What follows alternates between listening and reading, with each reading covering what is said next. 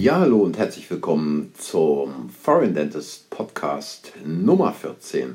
Ja, danke fürs Einschalten, danke für eure Zeit und ich habe ja schon angekündigt, dass ich mich jetzt mal ein wenig mehr mit dieser Geschichte Beratung des Patienten, Praxiskonzept, all diesen Dingen äh, beschäftigen möchte in der Zukunft und dazu dann hier auch die entsprechenden ähm, Ideen im Podcast gebe. Und wichtig ist natürlich erstmal dabei, wenn ich eine Beratung mit dem Patienten durchführe, dann brauche ich natürlich ein Ziel. Aber ich brauche nicht nur ein Ziel in der Beratung mit dem Patienten, ich brauche natürlich auch ein Ziel, was meine eigene Praxis anbelangt. Und um ein Ziel zu erreichen, braucht es natürlich eine gewisse persönliche Souveränität. Denn ohne äh, persönliche Souveränität wird weder das eine noch das andere gut funktionieren. Es wird irgendwie funktionieren, man wird Geld verdienen, man wird auch Patienten behandeln, aber die Frage ist doch einfach die nach der eigenen persönlichen Zufriedenheit auch.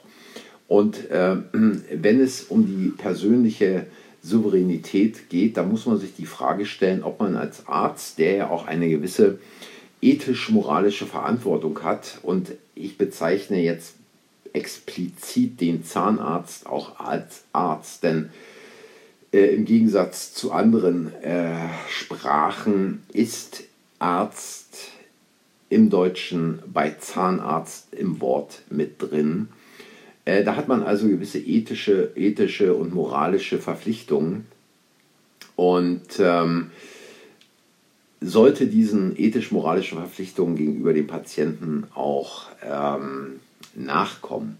Und die Frage steht doch, inwieweit man überhaupt souverän ist als Arzt, als Zahnarzt, wenn man sich dem Kassensystem anschließt. Denn viele Dinge, die man eigentlich als Zahnarzt machen müsste, um eine vernünftige Zahnheilkunde anzubieten, finden ja in diesem Kassensystem überhaupt nicht statt. Also allein die Tatsache, wenn ich mich als Zahnarzt mit meiner eigenen Praxis nach bestimmten 100 Fallstatistiken, nach anderen Statistiken, die da vorgegeben werden, richten muss, dann kann ich schon mal nicht souverän behandeln. Äh, denn würde ich souverän behandeln, äh, wäre da jedes Quartal mit mir eine Sitzung äh, äh, angesetzt und ich müsste mich rechtfertigen, warum ich hier drüber liege, drunter liege, daneben liege, irgendwie liege, anders als meine Kollegen. Darüber muss man mal nachdenken. Souveränität kann so etwas nicht sein. Ähm, es wird da eine Scheinsouveränität vorgespiegelt, vorgegaukelt. Ähm, man würde in einem freien Beruf arbeiten, aber es ist eben eine Illusion, äh, unter Kassenbedingungen in einem freien Beruf zu arbeiten, denn man ist diesen Kassenrichtlinien und den Behandlungsrichtlinien ähm, unterworfen. Und wer jetzt sagt, ja, aber ich kann doch dann auch Patienten trotzdem auch privat behandeln oder eine Privatleistung anbieten und so weiter und so weiter.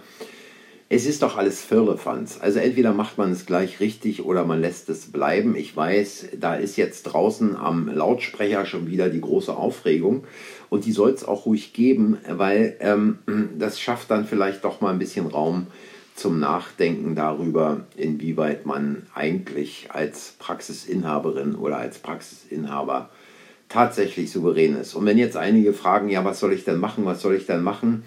Ja, ähm, wenn ihr souverän seid, dann äh, bekommt ihr schon die Ideen, was ihr machen sollt. Aber ähm, ich gebe ja auch gern Hilfe, was man also machen kann. Also zunächst braucht es mal überhaupt die Frage, wo wollt ihr hin? Wo wollt ihr hin? Was ist euer Ziel? Wollt ihr irgendwie behandeln, irgendwie eine Praxis halbwegs wirtschaftlich auf die Beine stellen und äh, in die Zukunft führen? Äh, wollt ihr fünf Eigentumswohnungen auf Sylt haben, drei auf Mallorca, vier Ferraris fahren oder was auch immer? Ähm, dann ist es auch okay. Also für mich ist es kein Problem, wenn jemand sagt, ich will mit meiner Praxis richtig Kohle verdienen. Überhaupt gar kein Thema. Aber die Frage ist doch, äh, lebt man, um zu arbeiten oder arbeitet man, um zu leben? Die Frage ist doch immer die Frage nach der eigenen Zufriedenheit, nach der Zufriedenheit auch, die man dort am Arbeitsplatz hat, wo man täglich acht, neun, vielleicht zehn Stunden verbringt. Oder gibt es da nicht auch noch was anderes, vielleicht eben nicht in diesem Hamsterrad der Kassenzahnmedizin zu arbeiten, sondern vielleicht am Tag nur fünf oder sieben oder zehn maximal Patienten zu haben. Und wenn es jetzt dem einen oder anderen schon wieder kalt den Rücken runterläuft, dann kann ich das auch verstehen. Es ist aber so, dass auch dies funktioniert. Man muss halt einfach dann mal über ein Konzept nachdenken und sich Ziele setzen. Ziele setzen natürlich nicht, ah ja, ich will das und das machen, sondern diese Ziele natürlich so angehen, dass sie dann auch funktionieren, dass man sie umsetzen kann. Also die Frage ist einfach, was kann man machen, wie kann man es machen und natürlich passieren diese Dinge auch nicht von heute auf morgen. Und was schon gar nicht funktioniert, ist, dass man irgendwelche Sätze, irgendwelche Argumente von irgendwelchen Beratern oder die man aus irgendwelchen Büchern hat, einfach nachplappert und versucht dann Patienten zu überzeugen, dann versucht irgendein Konzept aufzubauen, weil es kann nicht funktionieren. Und es gibt eine Episode, die habe ich auch in meinem Buch äh, Die zahnärztliche Privatpraxis beschrieben. Ähm, und zwar äh, bin ich mal eingeladen worden von einer Zahnärztekammer äh, für, ja, ich hatte mich beworben für den Job eines Leiters eines Fortbildungsinstituts einer Zahnärztekammer. Und ähm, dieses Fortbildungsinstitut lief schon über Jahre defizitär, die wussten nicht, was sie machen sollten. Und dann hatte ich mich beworben, bin zum Vorstellungsgespräch eingeladen worden und da saßen also zehn Leute in dieser Runde, ähm, denen ich dann einfach mal ein Konzept vorgestellt habe für das ähm, Fortbildungsinstitut. Dieses Konzept hatte Hand und Fuß, hat gewisse Dinge beachtet, die man beachten sollte wenn man so ein äh, Fortbildungsinstitut ähm, effizient und finanziell vernünftig führen will. Und es gab also auch sämtliche Unterlagen ähm, dafür, die ich vorbereitet hatte, wie und was und wo und mit wem und so weiter. Und dann gab es natürlich die üblichen Fragen und ähm, irgendwann nach einer Stunde war die Geschichte vorbei, dieses Gespräch dort. Äh, ich habe denen die Unterlagen dagelassen und ich weiß nicht, nach vielleicht zwei oder drei Wochen hieß es dann, ja, herzlichen Dank, ähm, das war ja sehr nett und tralala, aber wir haben uns für jemand anderes entschieden. Und ähm, was ich dann mitbekommen habe, war, dass sich plötzlich in diesem Fortbildungsinstitut etwas änderte. Und ich stellte fest, ups, ähm, diese Dinge hier kennst du ja irgendwoher. Und da hat also jemand versucht, ähm, irgendwelche Teile aus diesem Konzept rauszunehmen und in diesem Fortbildungsinstitut auch umzusetzen. Allerdings, wenn man Teile rausnimmt, ist es nicht mehr das Ganze. Und wenn es nicht mehr das Ganze ist, kann es auch nicht funktionieren. Und dieses Fortbildungsinstitut läuft bis heute nicht wirklich wirtschaftlich.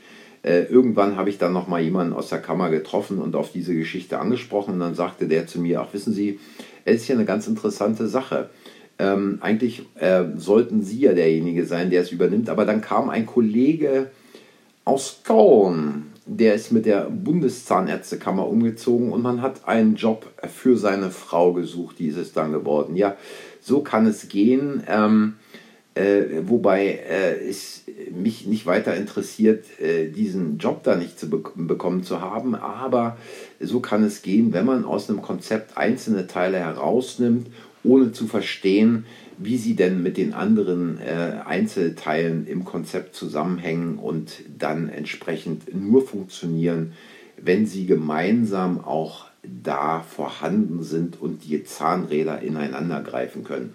Also wenn ihr was an eurem Konzept ändern wollt, wenn ihr denn mit eurer Praxis souverän werden wollt und wenn ihr euch aus diesem Hamsterrad der kassenzahnärztlichen Behandlung rausnehmen wollt, dann heißt es erstmal das Ziel zu entwickeln. Und ähm, zum Thema Ziel entwickeln, da äh, habe ich eine schöne Geschichte, auch in meinem neuen Buch ähm, Studium Zahnarzt und wie weiter. Ähm, und zwar von Djokovic. Novak Djokovic ist also ein serbischer Tennisspieler.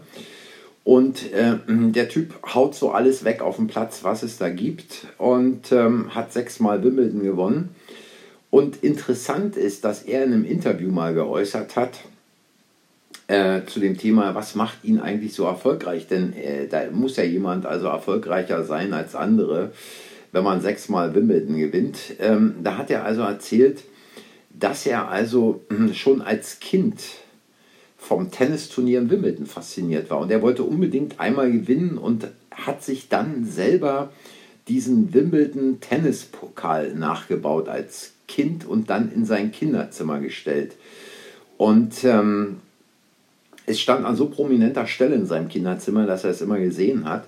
Und er hat sich wahrscheinlich, und das ist ganz wichtig für Ziele, dieses Ziel, Tennisprofi nicht nur zu werden, sondern mal Wimbledon zu gewinnen, er hat sich in diesen Zustand hineinversetzt. Also wie fühlt es sich an, Wimbledon-Sieger zu sein? Wie fühlt es sich an, wenn der Center Court Standing Ovations macht, wenn der Pokal überreicht wird? Wie fühlt es sich an? Was kann man hören? Was fühlt man? Was sieht man in der Situation? Also er hat sich in diese Zielsituation regelrecht hineinbegeben und das hat er wahrscheinlich Tag für Tag für Tag für Tag gemacht. Immer wieder, wenn er diesen Pokal an prominenter Stelle in seinem Kinderzimmer gesehen hat.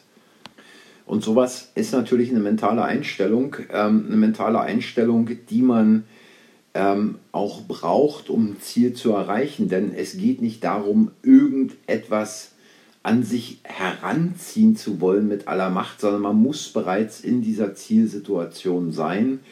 Man muss diese mentale Einstellung haben.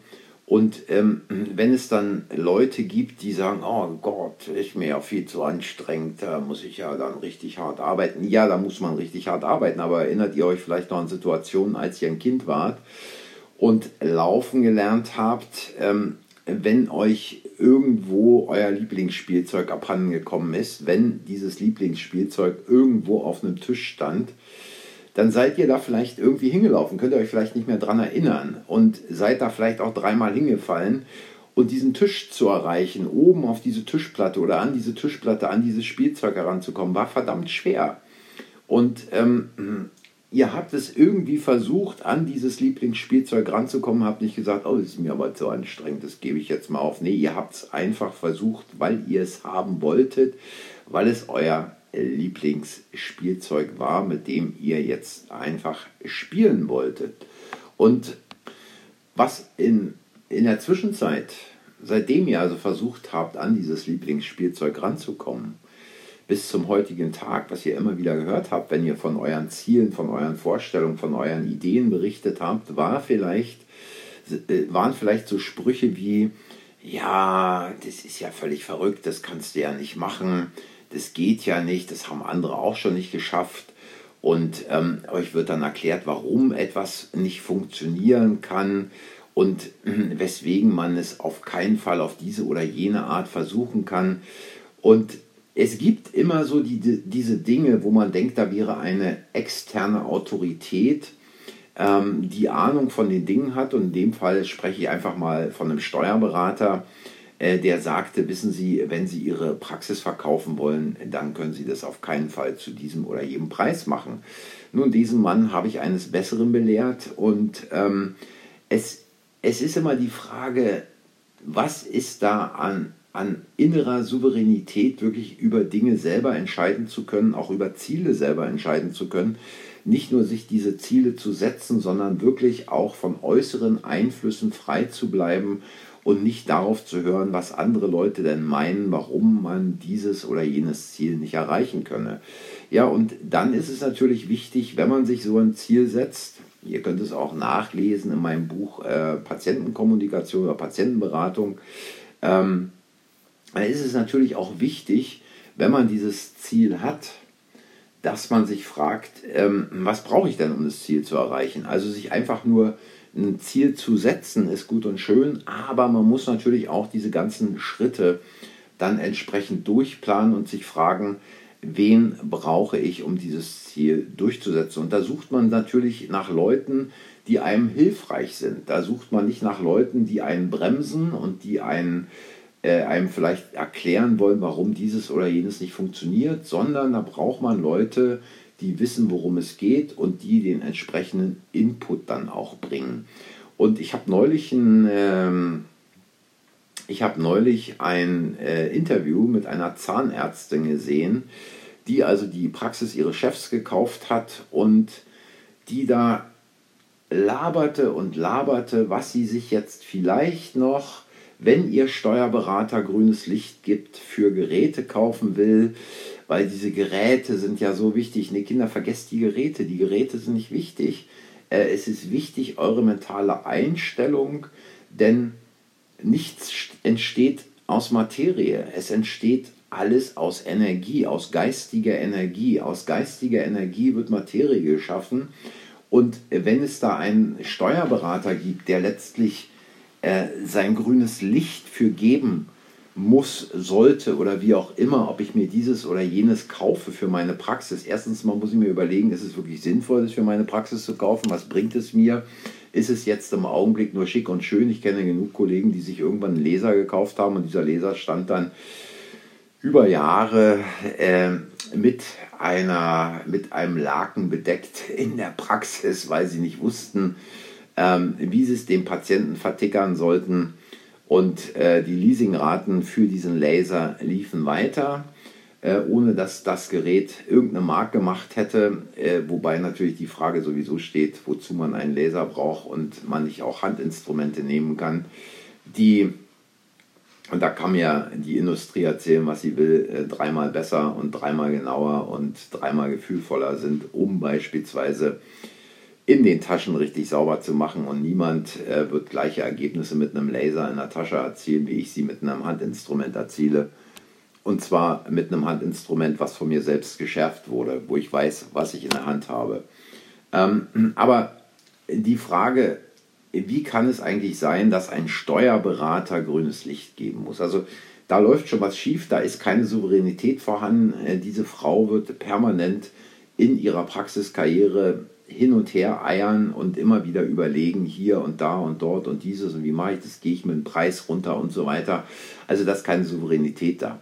Also sucht euch Leute, um euer Ziel zu erreichen, was ihr da habt und was ihr natürlich jeden Tag wirklich auch visualisieren müsst, da reingehen müsst, die euch dabei unterstützen.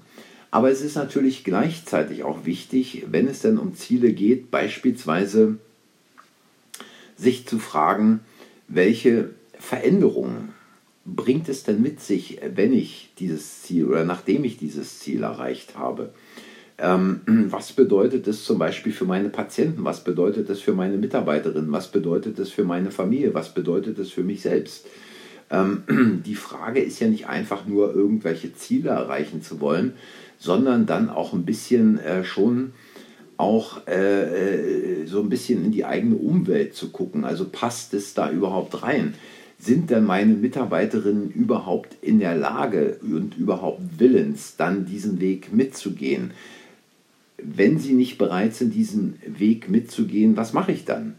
Also Mitarbeiterinnen, die vielleicht schon fünf oder zehn Jahre in der Praxis sind, die sich da umstellen müssen oder sollen ähm, und dann nicht bereit sind, dies zu tun, ähm, da kann es schon zu schweren Konflikten kommen und da steht man natürlich dann vielleicht auch als Praxisinhaberin oder Praxisinhaber vor der Frage, wo bekomme ich denn dann entsprechende Mitarbeiterinnen her, die bereit sind, so einen Weg mitzugehen. Was bedeutet das für die Patienten? Nun, ganz einfach. Ähm, für die Patienten bedeutet es eine deutlich angenehmere, eine deutlich hochwertigere Behandlung und natürlich gibt es Patienten, die haben andere Prioritäten. Die wollen mal eben Doc, mach mal die schnelle Füllung hier rein. Und dann sind sie wieder weg. Ähm, aber das kann ja nicht das Ziel sein, sondern wovon ich äh, rede, ist eigentlich quasi äh, eine Zahnheilkunde, wo der Patient nicht nur seine Individualprophylaxe bekommt, so nach dem Motto, oh, die Individualprophylaxe spült uns ja auch noch ein bisschen Kohle in die Praxis hier für den Praxisumsatz, sondern eine Individualprophylaxe, wo der Patient selber zu Hause so begeistert ist über das Zähneputzen, dass wenn er das nächste Mal kommt, welchen Index man da auch immer quasi dann äh, äh, misst, aber dass der Patient beim nächsten Mal einen deutlich besseren Wert bei seinem Index haben will. Und dass der Patient schon fragt, und, und, und, um wie viel ist es denn jetzt besser geworden? Ähm, diesmal als Grundvoraussetzung und ähm, dass ich da entweder, also ich kann nur sagen, ich habe die Individualprophylaxen immer grundsätzlich selber gemacht, weil es geht einfach darum, ein, ein, ein entsprechenden, äh, ein, entsprechend, ein entsprechendes Fundament zu schaffen, wo der Patient nicht sagen kann, ja, das hat mir aber Ihre Mitarbeiterin hier nicht erklärt sondern äh, da war es so, dass ich die Individualprophylaxen mit meinen Patienten grundsätzlich selber gemacht habe. Und wer jetzt sagt, oh, kann ich mir gar nicht erlauben und äh, so wenig Geld dafür und so weiter, ihr werdet sehen, wenn ihr diese Individualprophylaxe nicht nur als zusätzliches Einkommen in eurer Praxis seht, sondern als die Grundlage jeglicher zahnärztlicher Behandlung und diese Individualprophylaxe so gestaltet mit euren kommunikativen Fähigkeiten, dazu kommen wir später irgendwann mal in einem Podcast, wie man es machen kann, dann werden die Patienten euch so derart dankbar sein, dass ihr es euch überhaupt nicht vorstellen könnt. Und darauf aufbauen kann man natürlich dann auch entsprechend Therapien mit dem Patienten besprechen, wo der Preis hoch, aber völlig nebensächlich ist, weil der Patient erkennt, was letztlich da von der Praxis auch geleistet wird. Und wie gesagt, es gibt Patienten, die haben andere Prioritäten, denen ist es egal, die sagen, nee, bin ich nicht bereit mitzumachen. Dann muss man sagen, wissen Sie, Herr Meier, Herr Schulze, Herr Schmidt, äh, äh, wie auch immer, ähm, gerne auch äh, gegenüber auf der anderen Straßenseite ist dieses medizinische Versorgungszentrum und die müssen richtig ballern, die müssen richtig Patienten durchziehen. Da gehen Sie mal ruhig hin bestellen auch einen schönen Gruß von mir, dass, dass Sie bei mir waren. Und wenn Sie dann irgendwann mal da unzufrieden sind, kommen Sie gerne natürlich wieder.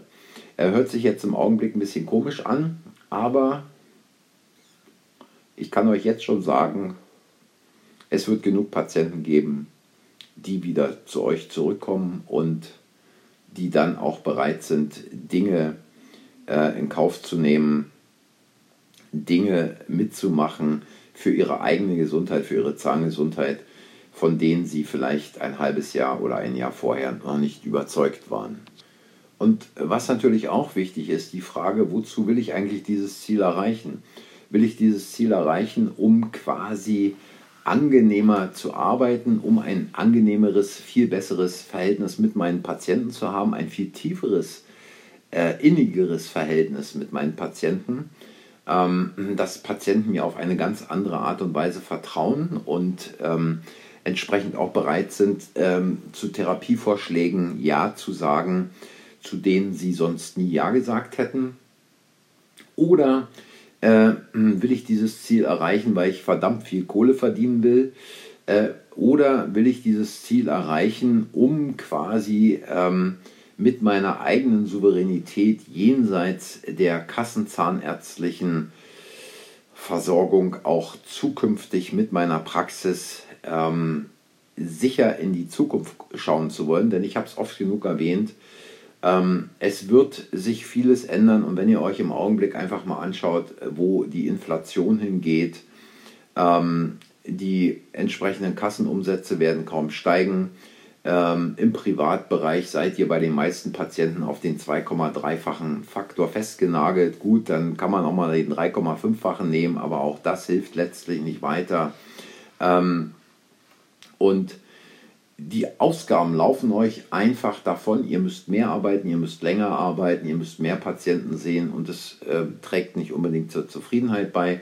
Irgendwann demnächst werden euch eure Helferinnen fragen, sag mal, wie sieht es denn aus mit ein bisschen mehr Geld, weil äh, es ist alles so teuer geworden im Supermarkt und äh, ich muss jetzt auch mehr fürs Gas bezahlen, muss mehr für Elektrizität bezahlen und, und, und, und, und. Und natürlich werden sich auch irgendwann demnächst die Lieferketten äh, auch im zahnärztlichen Bereich verabschieden. Und da ist dann die Frage, ob man wirklich noch alles Verbrauchsmaterial bzw. irgendwelche anderen Dinge ranbekommt, um 30, 40 Patienten am Tag zu versorgen. Und äh, diese Dinge äh, sind natürlich noch nicht alles, sondern die Frage steht ja zum Beispiel auch, was ist eigentlich mit den Patienten, die jetzt für andere Dinge mehr Geld ausgeben? Wie viel Geld ist denn da eigentlich bei den Patienten noch vorhanden für diese oder jene Therapie auch letztlich zu bezahlen? Und ähm, wie viele Leute werden, und ich meine, es gibt äh, ganz klare nicht nur Schätzungen, sondern Voraussagen, wie viele Millionen Leute in den nächsten Jahren ihren Arbeitsplatz verlieren werden und dann vielleicht entweder mit Hartz IV oder wenn es kommt, dem Grundeinkommen versorgt werden. Und da steht da wirklich die Frage, was können und was wollen die Patienten dann noch bezahlen? Und ähm, die Sache ist einfach die, wer jetzt den Sand in den Kopf steckt und sagt, ja, so schlimm wird es schon nicht kommen, der wird dann irgendwann mal böse aufwachen und ähm, sich überlegen, ob er denn nicht vielleicht bereits vor Monaten oder Jahren entsprechende Dinge in seiner Praxis umgesetzt hätte.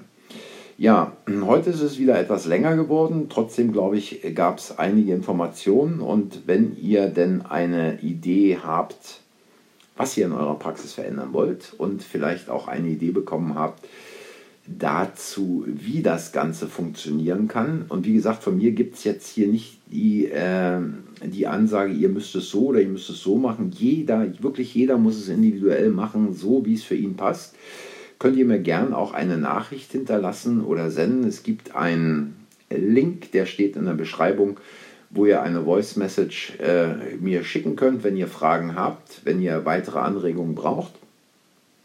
Wenn ihr Kritik habt oder auch eine andere Meinung, lasst es mich gern wissen. Ähm, wenn es euch gefallen hat, hinterlasst ein Like, abonniert den Kanal, sagt anderen, dass der Kanal existiert. Ich sage danke für eure Zeit und fürs Zuhören und wenn ihr wollt, hören wir uns beim nächsten Mal mit dem Foreign Dentist Podcast Nummer 15 wieder. Bis dahin macht's gut und tschüss.